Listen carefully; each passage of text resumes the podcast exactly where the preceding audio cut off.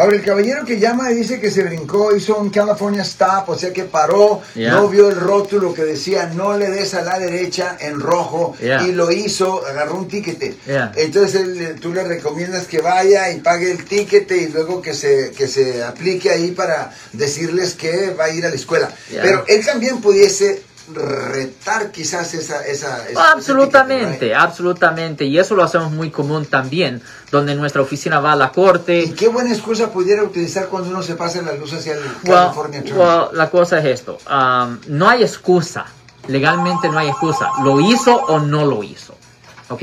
Porque el problema es que cuando se trata de las leyes de tráfico, cuando se trata de las leyes de tráfico, es ah, responsabilidad estricta. Es un concepto de, en inglés lo llaman strict liability.